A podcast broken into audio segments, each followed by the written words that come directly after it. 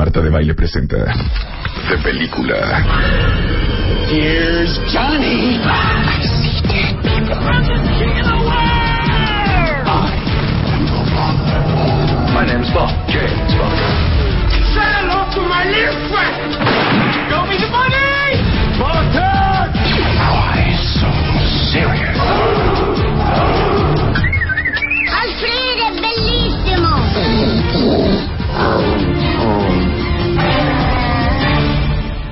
Película.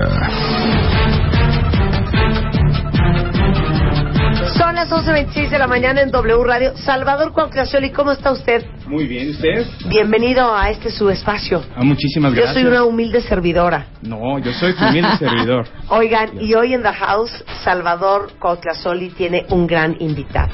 Ya estuvimos platicando casi una hora y siempre que hablo con él es un encanto. Ay, qué bárbaro. Aparte, él tiene que ver conmigo, ¿eh? Sí, me ¿En qué comentó. sentido? Es, es un poco mayor que yo, si lo quiero comentar, si lo quiero comentar. Poco, pero poco. Él fue al mismo colegio que fui yo. ¿Te cae? Él era amigo de Eugenia. ¡Wow! ¿Quién está en, en- en casa? Carlos Reigada. ¡Bravo! Es un orgullo, es un placer, de Hombre, verdad. después del corte, vamos a hablar de qué talentos dio ese colegio, fíjate. Buen cine Al volver, mexicano. no se vayan.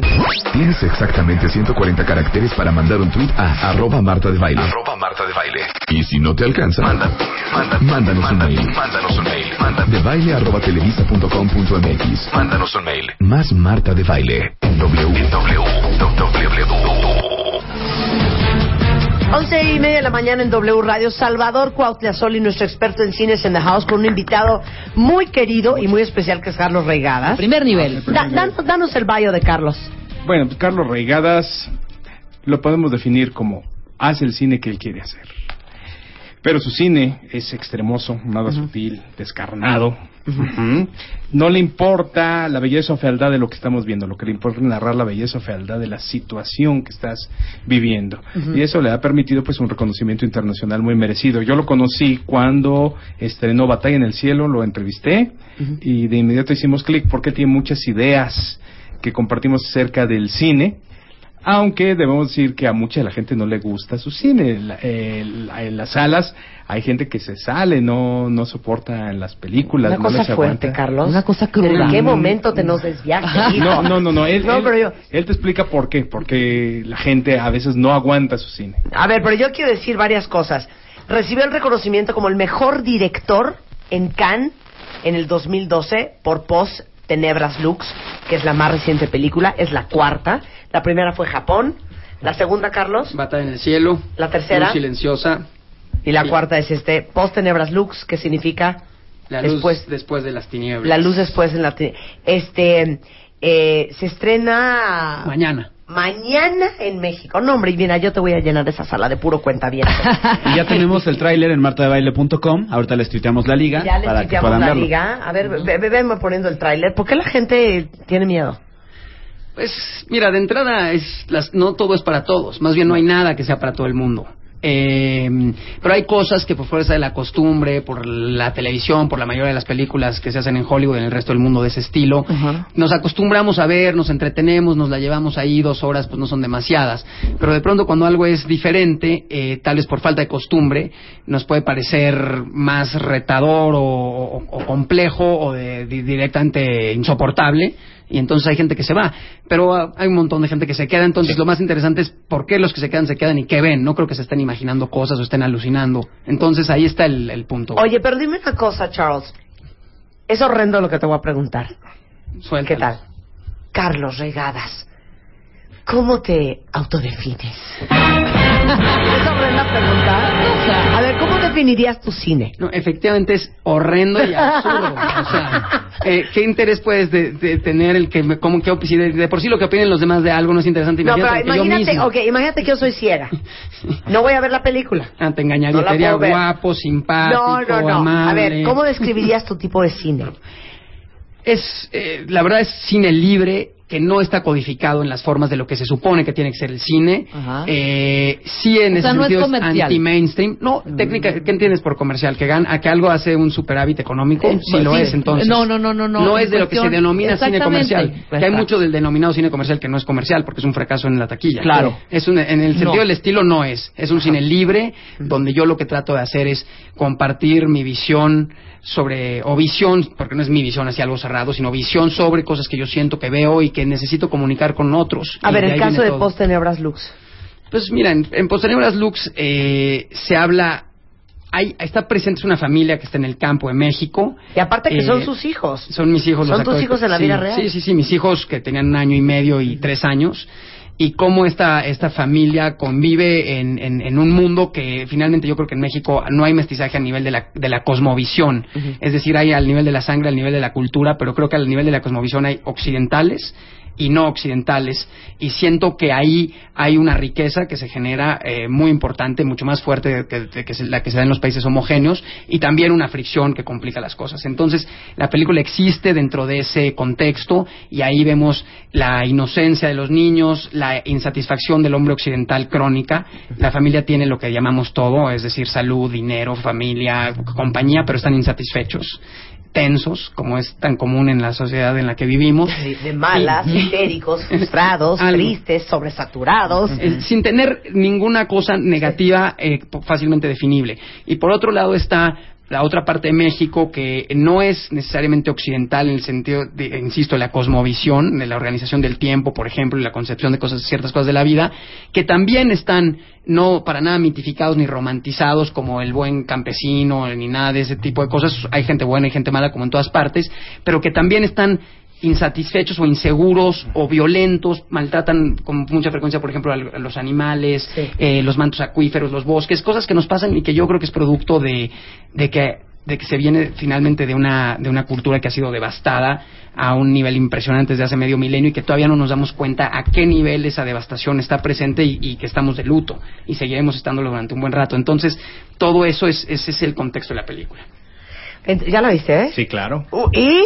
¿Es es cierto? ¿Es- es- ¿Está, te- ¿Está fuerte? ¿Está intensa? Está intensa, sí. Eh, bueno, de hecho, Pero es que no sé, es de terror, es melodrama, es que... es que es inclasificable. El cine de Carlos Regaz es inclasificable. Pasan muchas cosas porque así pasan en la vida.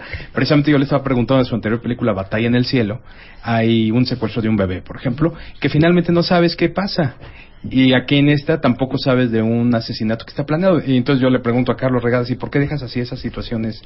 Sí, porque tú estás acostumbrado a esto tan codificado del cine, que es que todo lo que presentas eventualmente tiene que resolverse, ¿no? Sí. Que es algo muy aburrido y que mucha gente agradece que no necesariamente sea así, porque en la vida real tú por, ahora probablemente salgas del trabajo, vayas en tu coche y de pronto volteas a un lado y ves unas patrullas y ves un, un sujeto que ha sido atropellado, por decir alguna imagen. y no supiste qué pasó. Y no supiste qué pasó. Pero eso no quiere decir que eso no sea significante o que no, no tenga ningún sentido. Eso es parte de la vida y hay un montón de cosas que son así. Ahora, las cosas fundamentales de la película sí están en una lógica y sí se sabe qué pasó, pero si de pronto alguien va y le cuenta a otro que quiere matar a su hermana y que hay una serie de cosas, eso no tiene que ser lo central. Eso lo que implica es que hay, de pronto ves gente que quiere matar a su hermana y porque quiere tirarle un árbol porque le molesta. Este, eso es lo que pasa en la película, ¿no? Y ya, hasta ahí. Ahora, déjenme decir lo que les contaba al principio del programa. Yo sí quiero entender cómo suceden estas historias. Porque Carlos Regadas es de la generación de mi hermana Eugenia en el Colegio Medici.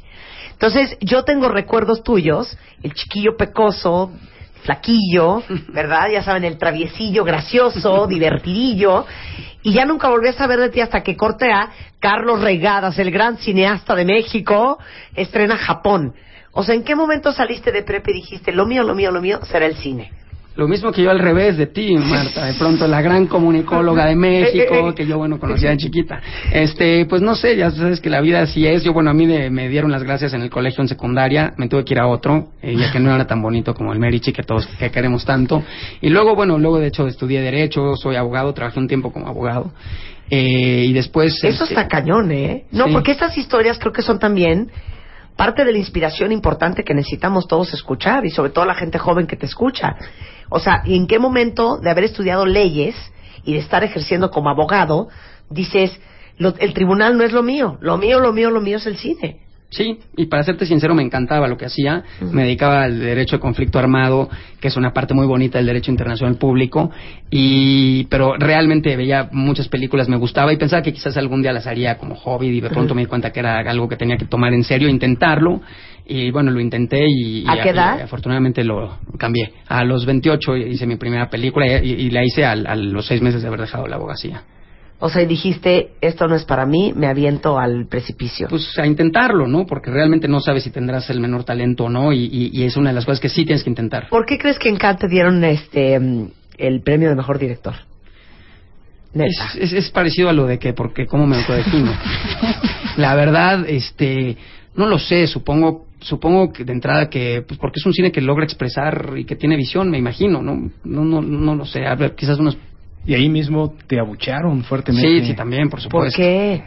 No, es cierto, este, sobre Ay, todo en la... qué, envidiosa la gente, de veras qué envidiosa la no gente. más allá, no entiendo Pues mira, de alguna forma ahí, en particular en Cannes, este, los críticos de cine, eso fue en la función de prensa, la es algo que no dicen muy bien los periodistas, dicen que fue en Cannes en general. No, es no, una fue en la función de función de 300 prensa. y no en la de 1000, 2000 o 2000 personas es la de público. Pues mira, es como el Coliseo Romano, los críticos sienten que también tienen el derecho a expresar abiertamente su rechazo a algo, eh, muchos lo hicieron, algunos con bueno, algunos argumentos interesantes a veces, este otros simplemente por mala leche, eh, pero pues todo, todo es bienvenido, la verdad. Pues claro, pues esa es la Es el intención. chiste. Le- El chiste es crecer, ¿no? Claro, y además yo insisto en que lo que yo hago no es el objetivo de un comerciante es que la mayor gente comp- compre su producto. Claro. Este, el- el- yo la verdad no hago cine por comercio, entonces este Que lo vean. Acepto naturalmente que, que el que le guste es bueno y el que no ni modo. Yo quiero ver los pantalones que tiene Carlos Reigadas y Ahí quiero vas, ver ya el sé. tamaño de Carlos Reigadas y el nivel de honestidad de Carlos Reigadas. Venga. Carlos Reigadas, ¿qué opinión te merece el cine que se hace en México?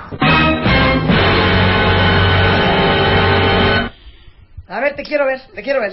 Venga de ahí. Este, te voy a decir, te voy a decir rápidamente una visión. No, sí, fíjate, hay desde hace unos 10 años más o menos empezó a haber gran diversidad, cosa que no había antes.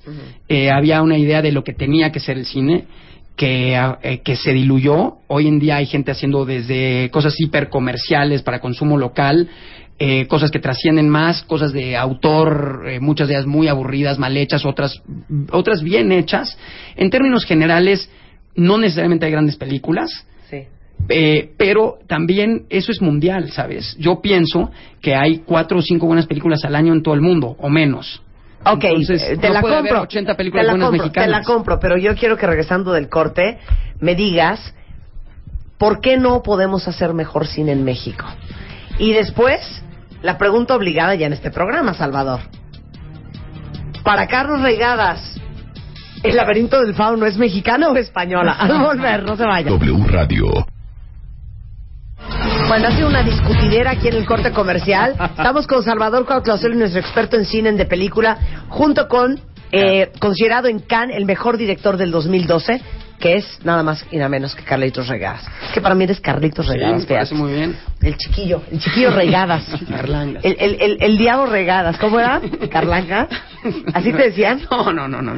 Bueno, entonces mi pregunta antes del corte era, ¿qué me- opinión te merece el cine mexicano? Sí, Entonces ya nos pusimos aquí a darnos con decates en el corte comercial. sí. No tengo nada, nunca tengo ningún problema en decir las cosas abiertamente y si yo a veces tengo que decir cosas negativas. Pero ¿por qué no estamos haciendo mejor Pero- cine del que podríamos? Yo siento que, como te digo, hace 10 años empezó a haber gran diversidad. Hacíamos- hace 10 años hacíamos como 10 o 12 películas al año. Ahora estamos haciendo 100. Tú me vas a decir, bueno, ¿y eso qué? Cantidad no es calidad, cierto.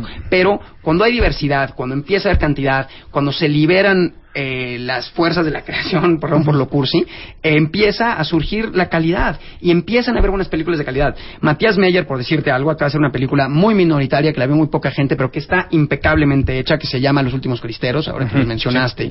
Este, está, bueno, hay gente como Nicolás Pereda, Yuleno Laizola, que hacen películas muy chicas, que están funcionando muy bien. Luego están películas como la de nuestro amigo Franco, que funcionan, el- después de Lucía, al margen de a quien le guste o no, este, funcionan en cierto nivel. Y luego también hay, hay buenos directores mexicanos que están funcionando a otro nivel. Está Mate Escalante, que no es de conocer, que está en pelicu- unas películas fantásticas, que tienen muchísimo prestigio. Hay máximo dos cineastas importantes por país en el mundo. No puede haber siete en México, o 26. Pero eh, ¿qué, qué es la, la fa- ¿qué es lo que nos trunca de poder hacer superproducciones como otros países? Eh, ¿Una cuestión presupuestal?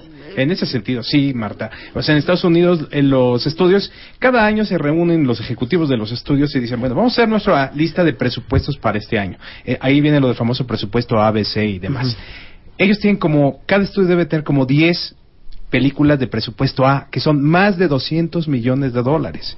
Otras de tipo B que son de entre 80 y 100. Y las otras, las baratitas, para ellos son de 20 y 40 millones. ¿Con cuánto hiciste tu película, Charles? Yo con un millón de euros, eh, que para mí es más que suficiente. No necesito más y con eso puede ser todo impecablemente con las mejores películas, las mejores. Un millón de euros no es ni el catering sí, de son una como 20 película. millones de pesos, ¿no? Sí, no es de un catering de una De- película de- gringa, pero pa- es absolutamente suficiente ¿O hacer tal? No es de un catering de una película No, gringa. no es del pero, catering. pero déjame nomás contarte de otra forma, no tan técnica. A ver. Es una cuestión de poder. Es decir, es como si nos estu- estuviéramos armando, hablando de armamento o de tecnología, de, de, de, de Max y estas Sí. cosas, computadoras. ¿Por qué no podemos hacer Max como los Estados Unidos? Pues, pues, finalmente porque es el poder más grande del mundo y, eh, y tiene la industria más poderosa que es la industria de Hollywood, ¿no? Ahora, tomamos sin querer, por imitación extralógica, eso como si fuera el parámetro y el tótem y lo más importante, no es más que el mundo de las telenovelas gringas, o sea, y los actores esos tan famosos que tanto alabamos, no son más que otros eh, cuates que están allá y ya, eso es todo, pero eso no es el cine que necesariamente trasciende, no es el cine que en 300 años van a ver los siguientes humanos que hay en la Tierra, o los invasores que vengan o lo que ocurra, no es necesario, eso es, la medida del comercio más grande del entretenimiento cinematográfico, no es necesariamente la, la calidad o, o la expresión humana o aquello que dignifica al ser humano en el sentido de por qué hacemos cosas que no sirven para nada de pronto. A ver, excluye todas tus películas, las cuatro. Sí. Toditas. Para ti, ¿cuál es la mejor película que se ha hecho en México? En los últimos 10 años. Ah, bueno, En sí, no te iba a la ciencia. sí. Lisboa, no, no, no, no, no. Ahorita, los últimos 10 años.